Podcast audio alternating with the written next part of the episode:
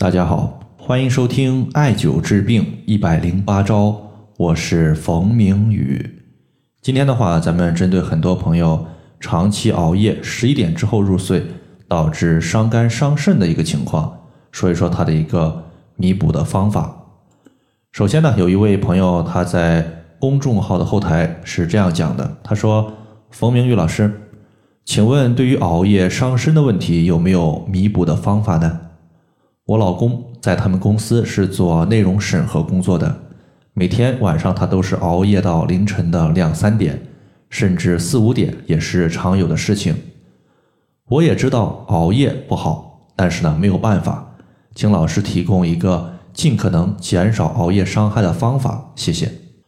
人的一生呢，有人这样一句话形容说：前半生用命换钱，后半生用钱买命。虽然不好听，但是实际情况也确实如此。尤其是对于男性而言，从你成家立业的那一刻起，你就由男生变成了男人，你的肩膀上呢扛着的就是整个家庭的责任。对于父母的期盼、妻儿的盼望，你拼了命的努力，就是为了让亲人过得更好一些。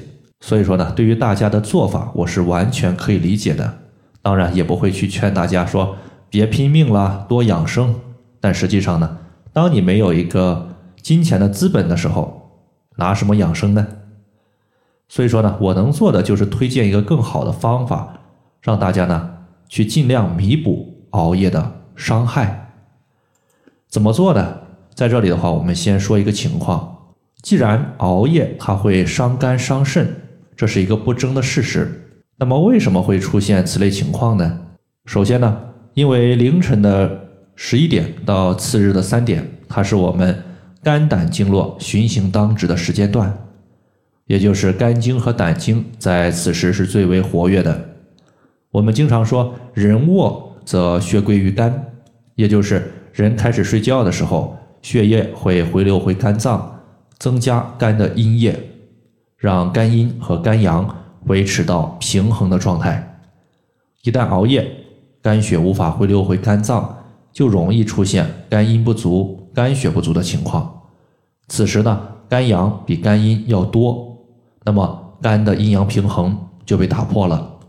此时呢，就容易导致一些肝的病症问题，常见的就是肝火过旺所导致的暴躁易怒。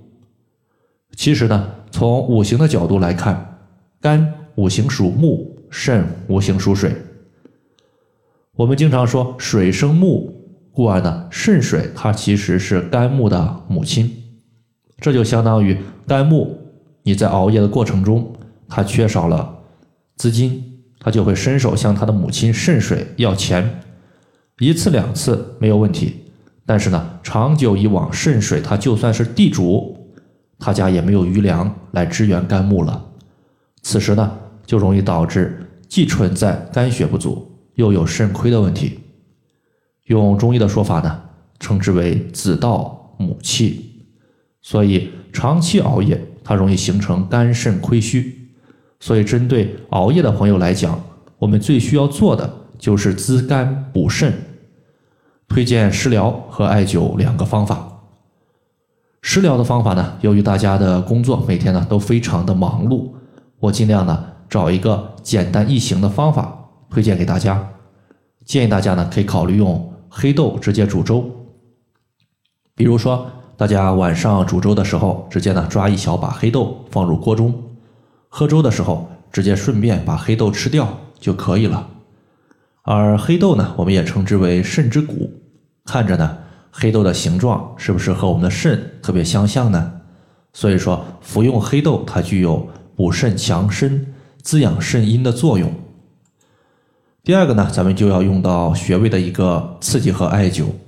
在这里的话，我们说两个足部的穴位，就是太冲穴以及太溪穴。太冲穴它是肝经的原穴，而太溪穴呢，它是肾经的原穴。中医认为五脏有疾，当取十二元。那么肝脏和肾脏出现一些疾病的时候，我们取其经络的原穴。